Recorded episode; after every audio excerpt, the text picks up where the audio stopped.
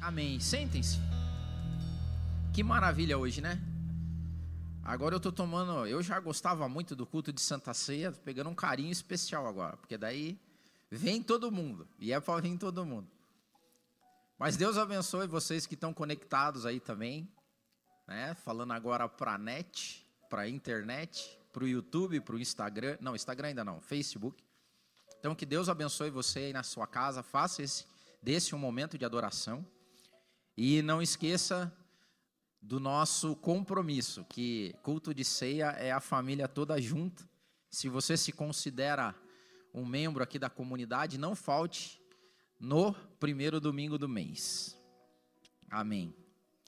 Hoje eu, a gente continua a série, mas eu quero ser um pouco mais breve na palavra, para que a gente tenha mais tempo para ceia, para a gente orar junto, para a gente comungar junto mas seguimos. Amadurecer. Pessoas maduras não fazem o que gostam, fazem o que é preciso ser feito. Envelhecimento é obrigatório, maturidade é opcional. A nossa, o nosso texto da série, 1 Coríntios 13, 11. Quando eu era menino, falava como menino, sentia como menino, discorria como menino, mas logo que cheguei a ser homem, acabei com as coisas de menino.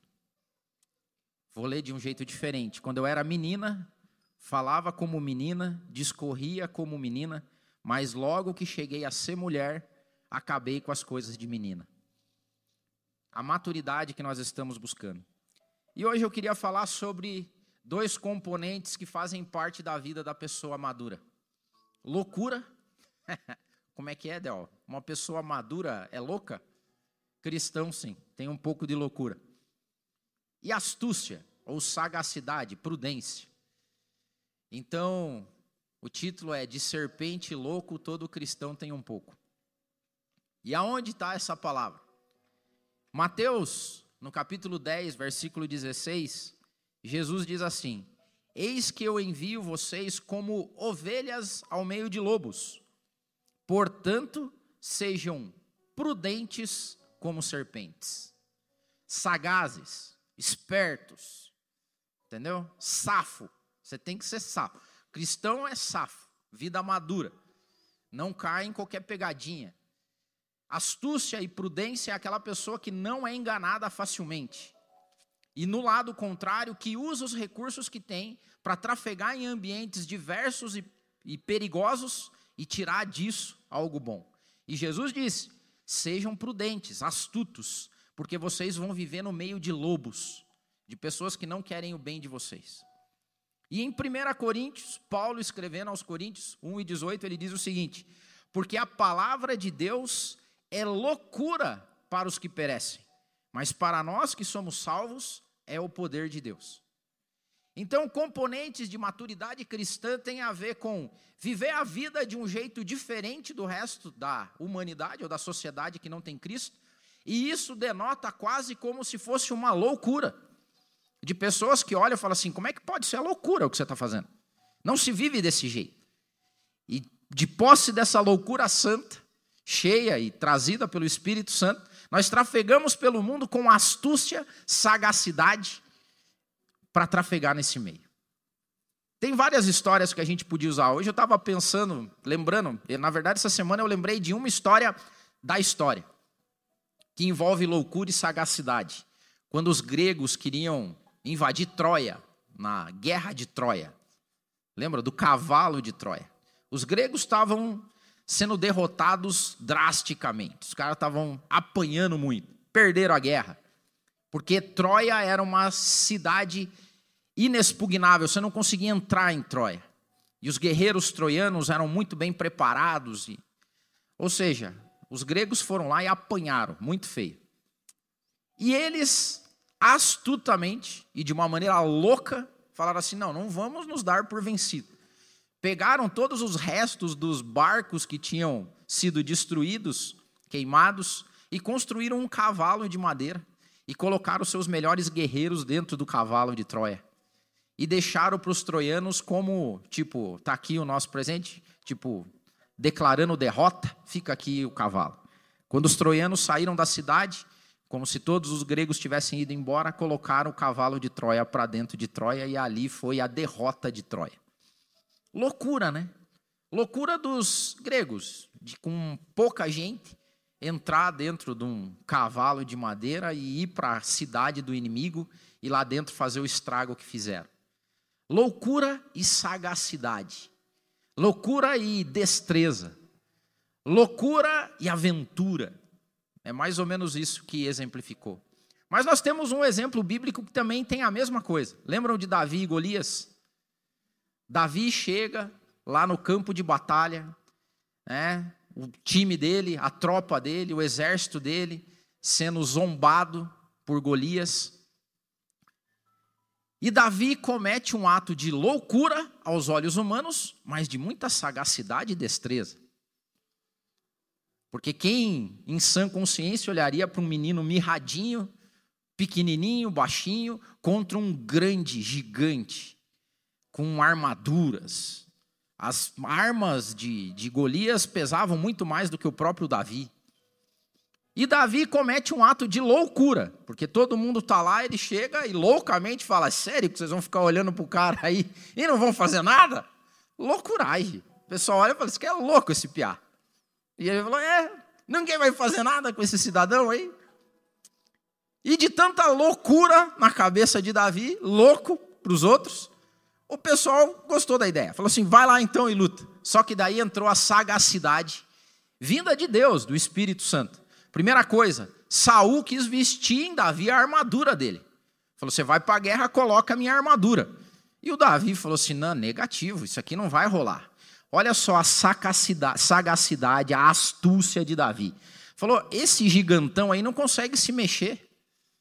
Esse gigantão aí, até ele levantar a espada dele, eu já dei três voltas correndo em volta dele. Não me pega. E ele falou assim: e outra, eu consigo sagacidade, astúcia. Para eu acertar ele, eu não preciso nem chegar perto dele. Porque ele foi, pegou uma funda, craque na funda, pedras, e o gigantão vindo lá, o Davi só. Isso é loucura e sagacidade. Pessoas maduras, cristãos maduros, têm que viver um pouco de loucura e de astúcia, de prudência. E isso acontece em diversas áreas da nossa vida. Primeira delas que eu listei aqui, no nosso trabalho diário. Olha o que, que Paulo escreve aos Efésios, dizendo assim: escravos Obedeçam a seus senhores terrenos com respeito e temor, com sinceridade de coração, como a Cristo. Obedeçam-lhes não apenas para agradá-los quando eles vos observam, mas escravos, mas como escravos de Cristo, fazendo de coração a vontade de Deus.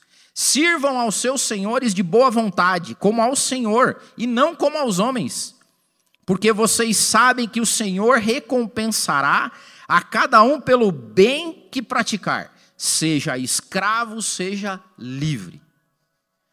Tem uma loucura na vida de cristão maduro, que é ser trabalhar como se não fosse para o patrão. Isso é loucuragem. Isso é loucura hoje.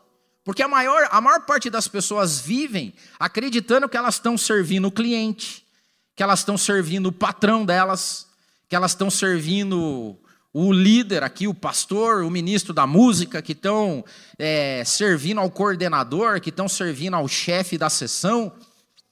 E a pessoa que é cristão madura, ela já passou essa fase. E ela vive loucamente, sabe como? Como escravo. Aí você fala, nossa, Del Ever. Olha, Paulo estava escrevendo numa época, na economia, onde a escravidão fazia parte da convivência social deles. E eu deixa eu dizer uma coisa para você, vai parecer meio pesado isso que eu vou falar, mas o, o modo de escravidão só mudou. Mas a boa parte das pessoas hoje são escravas do trabalho. Por quê? Porque a gente não tem liberdade, porque tem um horário para você chegar, tem um horário para você sair, tem tarefa para você completar. Não é você que decide. A diferença de quem é escravo para quem não é escravo é que o escravo não tem liberdade. Não é ele que escolhe o que ele vai fazer. E eu não sei vocês, mas eu não escolho muito o que eu vou fazer, não. O cliente liga às vezes, você fala assim: não, não queria fazer isso, mas você é escravo do seu cliente. Você é escravo do patrão. Porque você não pode acordar de manhã e falar assim: ah, deixa eu ver que hora que eu vou chegar hoje. Ah, hoje. Ah, hoje eu acho que nem vou de manhã. Tô cansadinho, cansadinho. Acho que eu vou só depois do almoço. Dá certo isso aí ou não? Não dá. A maior parte das pessoas, e é a maior parte mesmo, mais, garantidamente mais de 90% da humanidade não é dona de meio de produção. Ela trabalha para servir alguma coisa, não é a, não é a, a posse que, que deixa ela tranquila. Ela não é dona. Ela é prestadora de serviço, ela cria, ela é uma escrava. Um jeito de escravidão gostosinho agora. É mais gostoso ser escravo agora do que naquela época, porque agora tem vale-refeição, tem assistência médica, tem salário pago em dia. E outra tem final de semana de alforria, que você pode, ó, sextou, hashtag sextou, você pode dar ali uma descansadinha. Mas a lógica é a mesma. Pesado isso que eu falei. Mas o que Paulo estava querendo dizer para a gente é: o cristão maduro já venceu essa lógica de ficar de birrinha com a vida. Porque tudo o que ele faz na vida não tem relação com o cliente, não tem relação com o patrão, não tem relação em ser escravo ou ser livre. Porque ele vive para glorificar a Deus. Paulo diz assim: ó, não sejam escravos dos patrões de vocês. Sabe de quem que vocês têm que ser escravos? De Cristo. E a palavra de Deus conta para nós que tinham certos escravos que eram os escravos da orelha furada. Acontecia assim: algumas pessoas que não nasciam como escravos se tornavam escravas por causa das dívidas. Quando você ficava devendo e não conseguia pagar, automaticamente você se tornava escravo do seu credor, daquele que tinha o crédito contigo. E você era devedor, você se transformava em escravo. E você vivia como escravo até o ano do jubileu, onde a dívida era perdoada para que o seu filho não entrasse na mesma lida, ou ele ficava vivendo como escravo até aquela época. E a palavra de Deus diz que tinham certos senhores que eram tão bons aos seus escravos que quando chegava na época de perdão da dívida e ele voltar a não ser escravo, ele falava assim: "Então eu quero continuar aqui. eu não quero mais voltar, eu quero continuar a ser escravo. Fura minha orelha." E o furo na orelha significava que aquela pessoa pertencia a outra voluntariamente. Ela falou assim: Eu sou escravo voluntário do meu Senhor, porque o meu Senhor é digno disso. Pessoas imaturas passam a vida brigando com as coisas, brigando com a posição social que nasceram. E nós não sabemos, na lógica e no mistério divino, por que, que alguém nasce herdeiro de um bilionário na Suíça e por que outra pessoa nasce filha de um trabalhador no interior da China. É Deus que define isso. Agora, uma coisa que Paulo diz é o seguinte: a loucura do cristão maduro é enxergar sua posição e aonde ele está, fazer com que Deus seja glorificado ali onde ele está.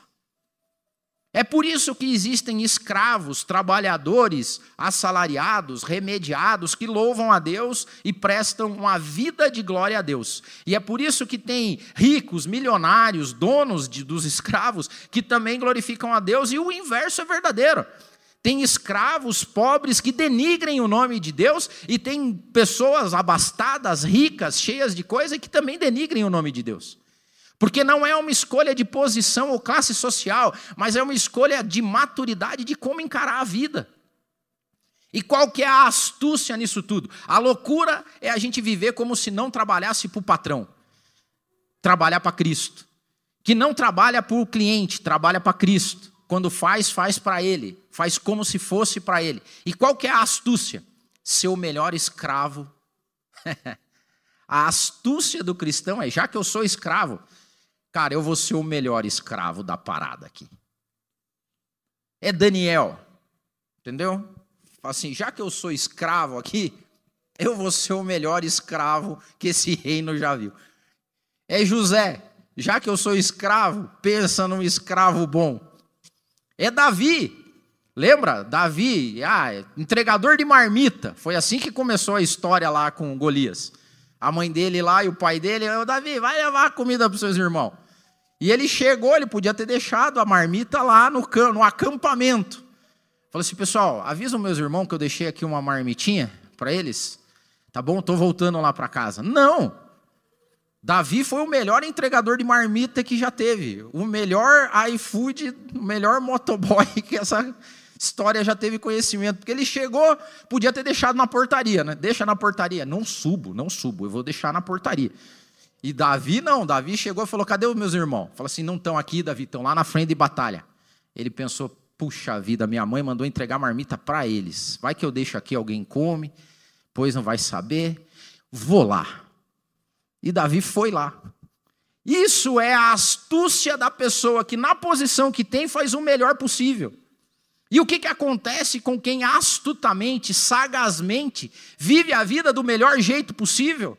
Deus é recompensado nessa vida, porque ao longo do tempo ele vai alcançando postos. O imaturo reclama da posição que Deus colocou ele. O maduro olha para a posição de uma maneira louca e fala assim: estamos aqui vivendo que nem como se fosse para Cristo e eu sagazmente vou fazer o melhor que eu posso nessa situação. Eu amo encontrar gente que faz as coisas boas na vida, faz as coisas com destreza, com sagacidade. E tudo, em tudo. Essa semana, inclusive, a gente toma café cedo, às vezes eu saio muito cedo, vou para tomar um cafezinho em algum lugar. E eu estava muito bravo. bravo não estava chateado. Porque eu estava tomando café numa panificadora que, meu Deus do céu, parecia que eles fizeram a contratação dos piores funcionários do mundo para trabalhar lá. O desejo dele é ser a, melhor, a pior padaria do mundo. Porque você chega, não tem ninguém que te atende bem. O garçom passa e fica olhando para você assim. Se ele vê que você vai chamar, ele vê. Aí você pede alguma coisa. Até que a Jo falou assim: amor, achei uma padaria. Eu falei: opa, é aqui, tá pertinho, fui lá. Cara, que beleza. Já, entendeu? E o cara é atendente de balcão. Acontece com frentista, acontece com empresário, acontece com todo mundo. Então é a primeira coisa. Pessoas maduras são loucas a ponto de trabalhar como se não fosse para o patrão e sagazes e astutos para serem os melhores naquilo que fazem. Relacionamentos. A palavra de Deus em Mateus diz assim: Jesus falando, vocês ouviram o que foi dito: ame o seu próximo e odeie o seu inimigo. Mas eu digo para vocês: amem os seus inimigos, orem por aqueles que os perseguem, para que vocês venham a ser filhos do Pai celestial que está nos céus. Porque ele faz raiar o sol sobre mal e bom, derrama chuva sobre justos e injustos. Se vocês só amarem aqueles que amam vocês, que recompensa que vocês vão ter? Até os publicanos fazem isso. E se vocês saudarem só os seus irmãos, que bênção, que, que bem vocês estarão fazendo? Até os pagãos fazem isso. E aí tem uma loucura no cristão maduro. Ele ama, como Marco disse aqui, assim como Jesus fez, ele ama quem não merece amor. Inclusive, ele ama quem fala mal dele. É loucura isso. A loucura é você amar uma pessoa que não merece o teu amor. E na verdade não é o teu amor, é o amor de Cristo expresso em você. Porque Jesus diz o seguinte: eu não vim para quem está são, amigão. Entenda isso. Eu não vim para quem já está salvo. Eu não vim para quem, aqui, para a galera que já está aqui, eu vim para quem está lá fora e precisa de salvação. Eu deixo 99 no aprisco, fica aí certinho, faz os cultinhos de vocês aí, faz as coisas, canta os louvor tal, mas eu vou lá pegar aquele que está perdido, é isso, é para isso que eu vim. Aí eu não vim para destruir também, eu vim para salvar, eu vim para redimir. Não fiquem orando para que os incircuncisos, incircuncisos peguem fogo e morram. Vocês não sabem de que espírito vocês são? Eu não vim para destruir, eu vim para salvar, eu vim para redimir. Essa é a lógica do cristão. Então, o cristão maduro é louco, suficientemente louco para entender que a redenção veio para quem precisa de redenção. Veio para o pecador, veio para aquele que é mau, veio para aquele que é sujo, veio para aquele que é desonesto, para aquele que é mentiroso. É essa a redenção. Porque onde abundou o pecado, superabunda a graça de Deus em Jesus Cristo. E a gente é louco desse jeito. Mas a gente é astuto também. E a astúcia é que nós precisamos amar os nossos inimigos, mas não ser bobo a ponto de gostar deles.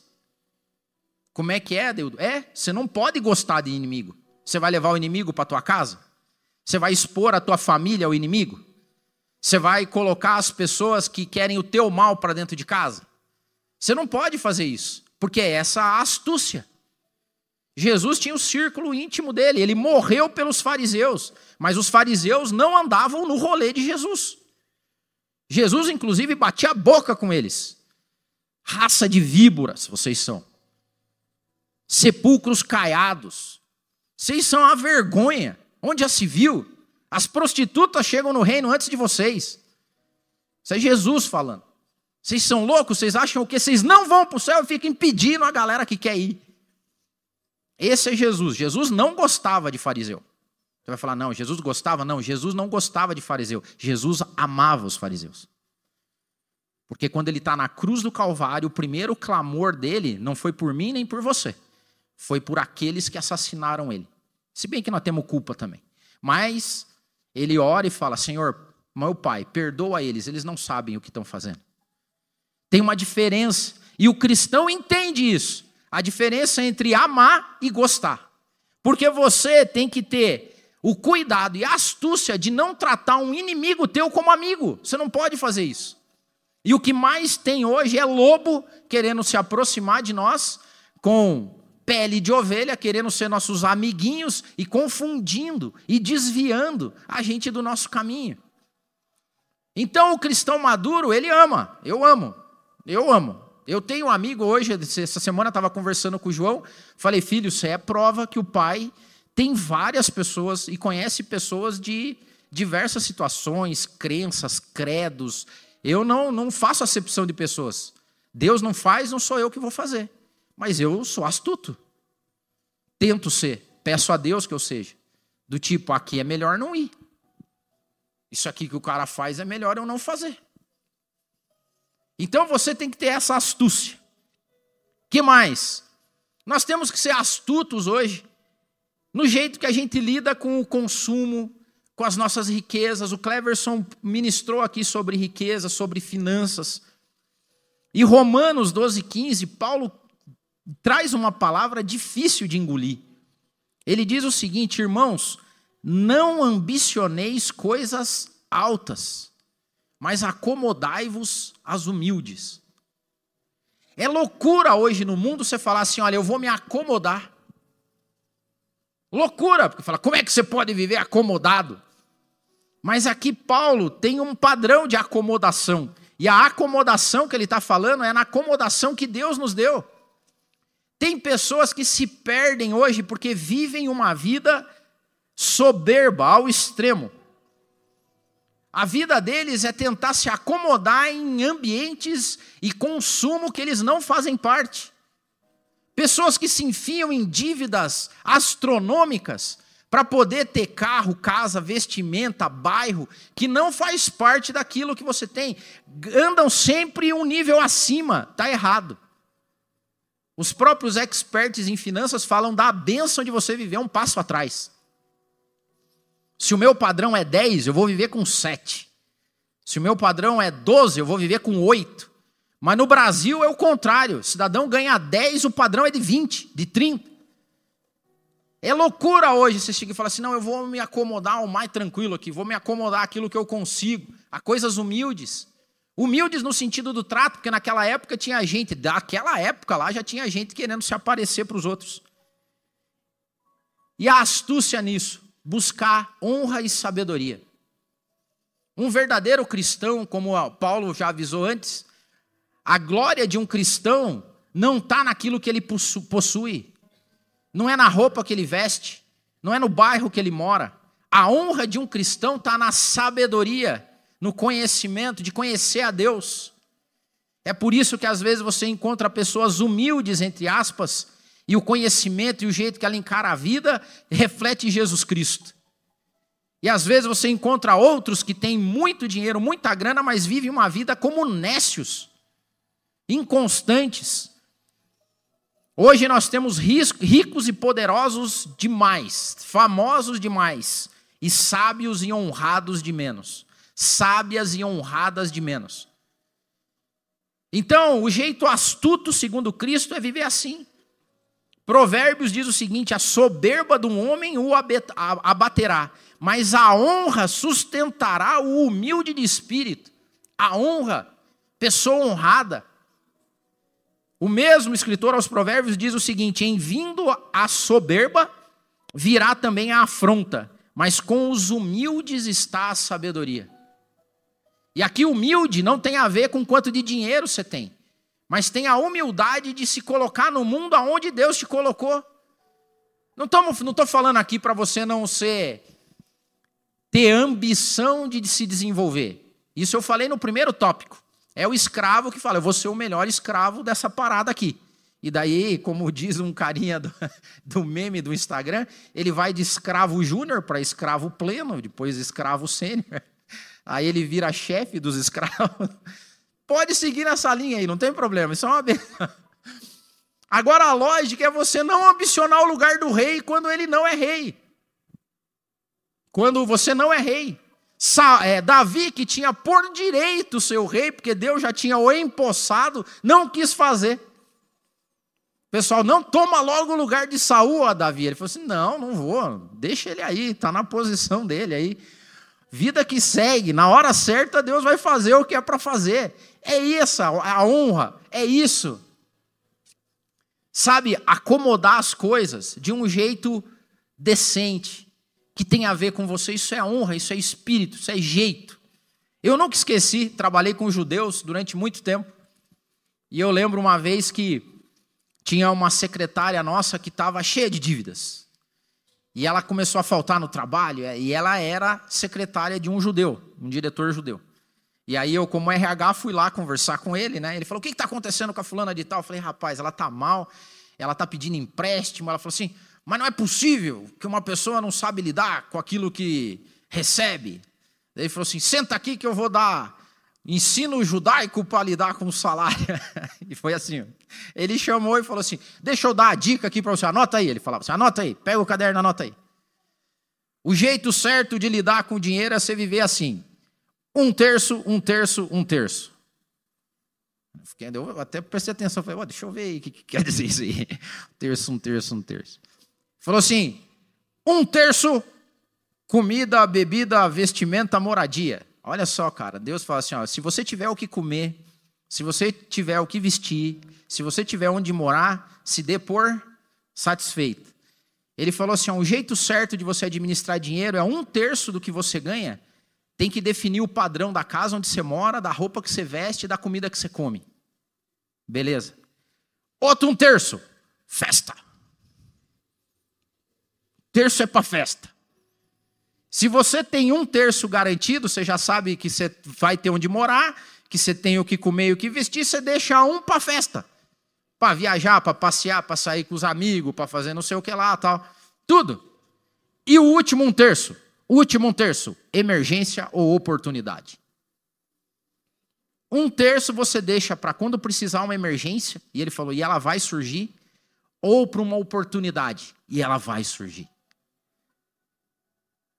sabedoria, honra, sei lá o que você vai fazer, mas seja sagaz, seja astuto pelo amor de Jesus Cristo. Não viva uma vida acima das suas condições. Isso vai ser denotação, vai ser o motivo da sua ruína. Não faça isso. E a gente tem que ser astuto, sagaz. Por quê? Porque hoje todo dia tem alguém querendo enganar a gente. Quando o João era pequenininho, a gente proibiu, a João falou, não vai mais assistir esse canal, porque tinha um canal que ele assistia, não lembro qual que era, mas era 30 minutos de desenho, 30 minutos de propaganda de brinquedo. Aí o João era, vamos comprar isso, quero comprar aquilo, me dá isso, me dá aquilo, me dá isso. A João falou, não vai rolar. A gente está assim agora, não é as crianças mais. Porque a cada duas viradas de timeline tem um produto novo, tem uma propaganda nova, tem uma oportunidade nova, e você fala lá, você olha para tua air fryer e fala assim: hum, tem uma que é digital agora, acho que dá para trocar, hein? Essa daí já não serve mais. Você ralou, ralou, foi lá, comprou o seu carro a muito custo, passou três meses, você já está chegando no carro e falou assim: puxa, Agora tem uns híbridos aí, tem uns elétricos, tem não sei o quê. Você vai nessa loucuragem. Não faça isso. Outra coisa.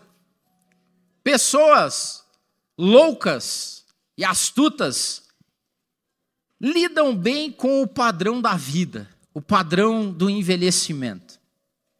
Olha o que a palavra de Deus diz o seguinte: Ensine os homens mais velhos a serem sóbrios, dignos de respeito, sensatos e sadios na fé, no amor e na perseverança. O Salmo 90 diz o seguinte: Os anos da nossa vida chegam a 70 ou a 80 para os que têm um pouco mais de vigor.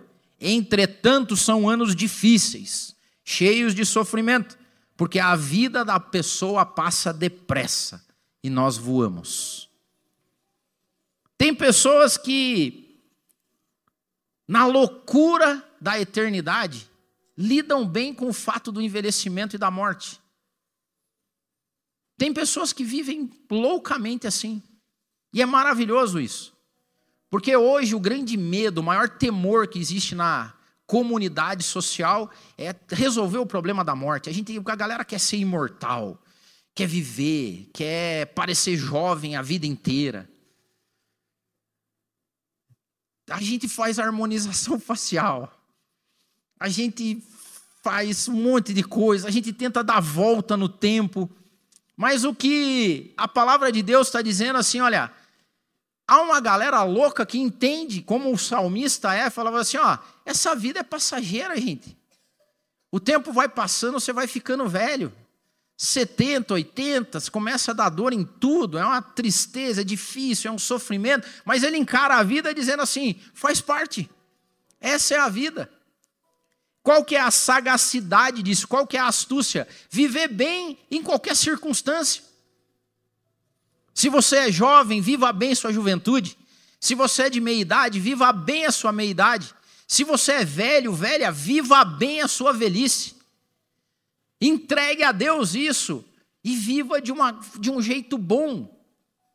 É difícil lidar com pessoas que envelheceram, mas não amadureceram. A cabeça delas parou na juventude em algum momento, ou viveram de uma maneira errada, e agora tentam compensar isso, falta de maturidade, falta de Espírito Santo, falta de loucura de acreditar que a nossa vida é passageira e aceitar a brevidade da vida. Sabe por que, que a nossa vida é tão maravilhosa? Pelo simples fato da gente saber que vai morrer. É por isso que a vida tem sentido. É por isso que o que a gente faz debaixo deste, deste, deste, deste sol que Deus nos deixou, que Deus envia sol e chuva para todo mundo, para os maus, para os bons. A maior bênção que nós podemos ter na vida, e para que ela tenha sentido, é a gente entender que vai morrer. Só que tem gente que vive depressivo porque vai morrer, e tem gente que vive olhando para trás, talvez como Paulo, olhando e falou assim: carreira boa, hein? Foi bom isso aqui, hein? Olha só, comi o que tinha que comer, vi o que eu tinha que ver, vivi o que eu tinha que viver, falei o que eu tinha que falar, abracei o quanto que eu tinha que abraçar. Que bênção é chegar na, no final da vida com a alma em paz. Que bênção é olhar para trás e agradecer a Deus a astúcia da vida, a sagacidade da vida. Que bênção é poder olhar para trás e falar assim: Senhor, eu, como serpente, passei no meio desses lobos, mas guardei a minha fé. Chego ao final com a minha fé aqui, com os meus pecados, com as minhas falhas, com os esbarrões que eu levei, mas eu acabei a carreira, guardei a minha fé, e eis que agora estou pronto e esperando o que me espera na eternidade. Isso é uma vida sagaz, mas é uma loucura hoje. Parece uma loucura aceitar a velhice, parece uma loucura aceitar, a brevidade da vida. É por isso que talvez adolescentes e jovens estão sem referência. Porque eles olham para frente e não encontram mais anciãos, não encontram mais velhos acima deles. Eles olham para cima e estão vendo um monte de velho querendo ser igual a eles.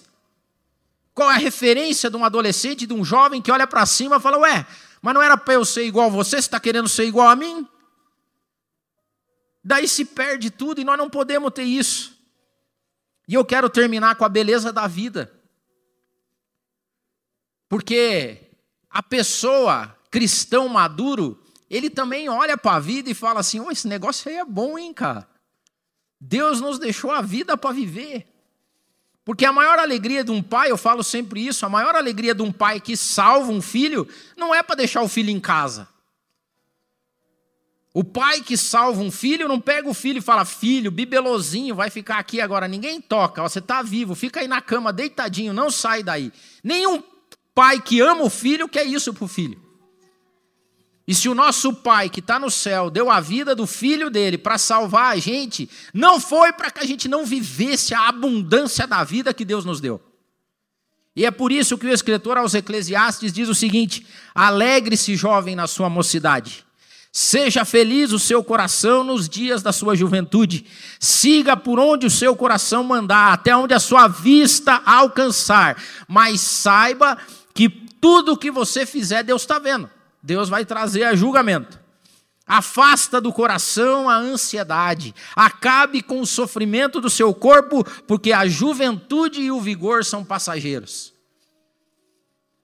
O que Deus está falando para nós é assim: filho, é curto, viva. A tua passagem aí é muito curta, quando você olhar para trás, foi. Então, sabe o que, que você faz? Viva muito. Viva tudo o que você puder case-se, tenha filhos, plante jardins, construa casas, seja o melhor escravo que esse mundo pode ver. Faça, viva na loucura que é viver quando você, tem, você me tem como pai. Viva na contramão da sociedade, seja contracultural, toque a vida das pessoas, viaje, curta com a mulher amada, coma os bons pratos, tome os vinhos que você quiser, repute a Deus, mas tenha ciência que é uma loucura você viver a sua vida sem achar que eu não estou vendo. Eu estou vendo. E algum dia nós vamos chegar junto e eu vou perguntar: e aí, filhão, filhona, como é que foi a vida? Como é que foi a vida? E aí a astúcia, a gente encheu o coração com o Espírito Santo. Porque uma vida boa é uma vida governada pelo Espírito Santo. Porque foi isso que Deus nos fez. Ele me viu seu filho, seu filho morre, da graça nós temos a vida, e eu tenho um filho salvo, eu tenho um filho são, meu filho voltou aqui para casa. O que, que nós vamos fazer? Festa. Se o filho está aqui, vai ter festa. Nós vamos deixar aquele um tercinho aqui, aqui vai, nós vamos pegar um terço da festa e nós vamos pegar mais um terço da oportunidade, porque tem oportunidade de festa, então vai ser uma festança. E viva bem, meu filho, porque é isso que eu garanti para você. A brevidade da vida nos faz viver uma vida madura, louca, cheia de astúcia e prudência. Eu não sei vocês, mas não tem nada mais maravilhoso e cheio de aventura do que ser um cristão nesse mundo hoje. De boa. A galera lá fora acha que eles são muito, nossa, a gente é, é da rebelião, a gente é super descolado. Não tem coisa mais maravilhosa do que ser cristão. Porque a gente é contracultural, a gente é louco, a gente vive bem pra caramba. E outra, a gente ainda vai ganhar a eternidade. É isso que é boa nova, ô oh, glória, isso que é boa nova. Era isso que os apóstolos falavam para a galera lá no passado, e eles falavam: Eu quero essa vida. E os escravos vinham, e as mulheres ricas vinham, e os empresários vinham e falavam assim: É essa vida que eu quero, eu quero essa loucura e essa astúcia, eu quero ser serpente e louco para viver no meio desse mundo. É isso que Deus conquistou na cruz do Calvário para mim e para você. É essa vida que a gente celebra hoje. Quando a gente vem diante desses elementos aqui, a gente vem com a habilidade de dizer: Senhor, que vida boa que o Senhor conquistou para mim. Obrigado, Senhor. Gratidão.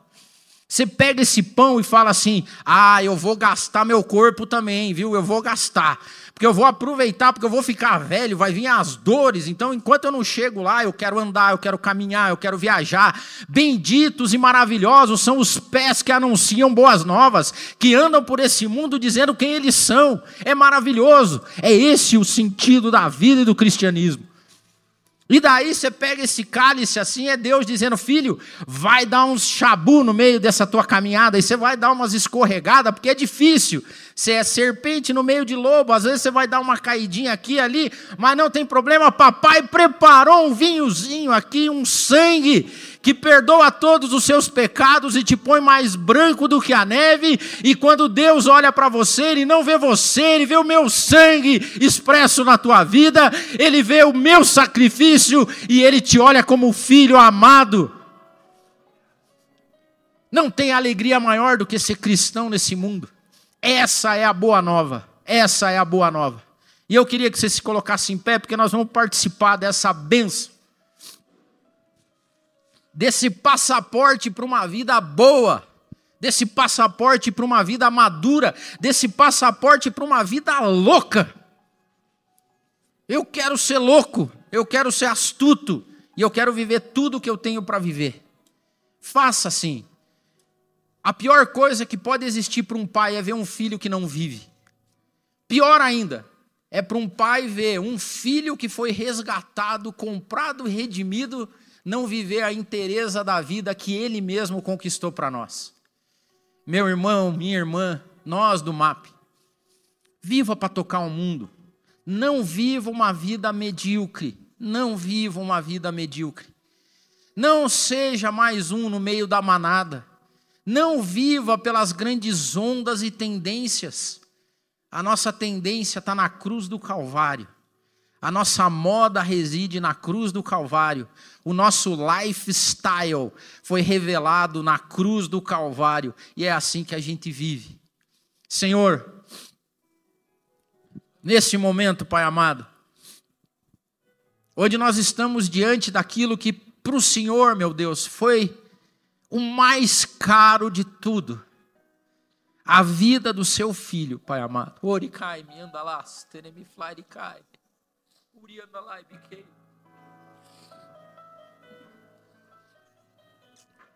Foi dor de pai.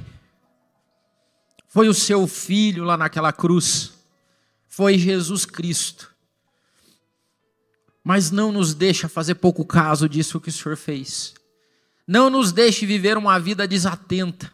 Muito pelo contrário, ó Pai que isso que nós temos diante de nós, esses elementos que agora nós consagramos, signifiquem em nós a loucura para viver contra a corrente e contra a cultura, e que desperte em nós e nos unja com toda a astúcia, destreza, sagacidade que nós precisamos para viver a vida aqui nesse mundo. Perdoa os nossos pecados, ó Pai, porque nós somos falhos. Mas eu tenho certeza que para o Senhor a alegria maior vem de ver seus filhos vivendo, tocando esse mundo. Essa é a nossa boa nova, essa é a nossa boa notícia. Nós somos loucos e astutos para viver nesse mundo, cheios da tua unção, da tua paz, da tua glória, do teu cuidado, Senhor. Então, que hoje, ao participarmos disso, eu te peço, resgate vidas nessa manhã, toque vidas, ó Pai, confirma projetos e propósitos, muda a mente das pessoas aqui, que a gente possa viver uma vida tão digna de glória do teu nome, que a gente diminua, mas o Senhor cresça.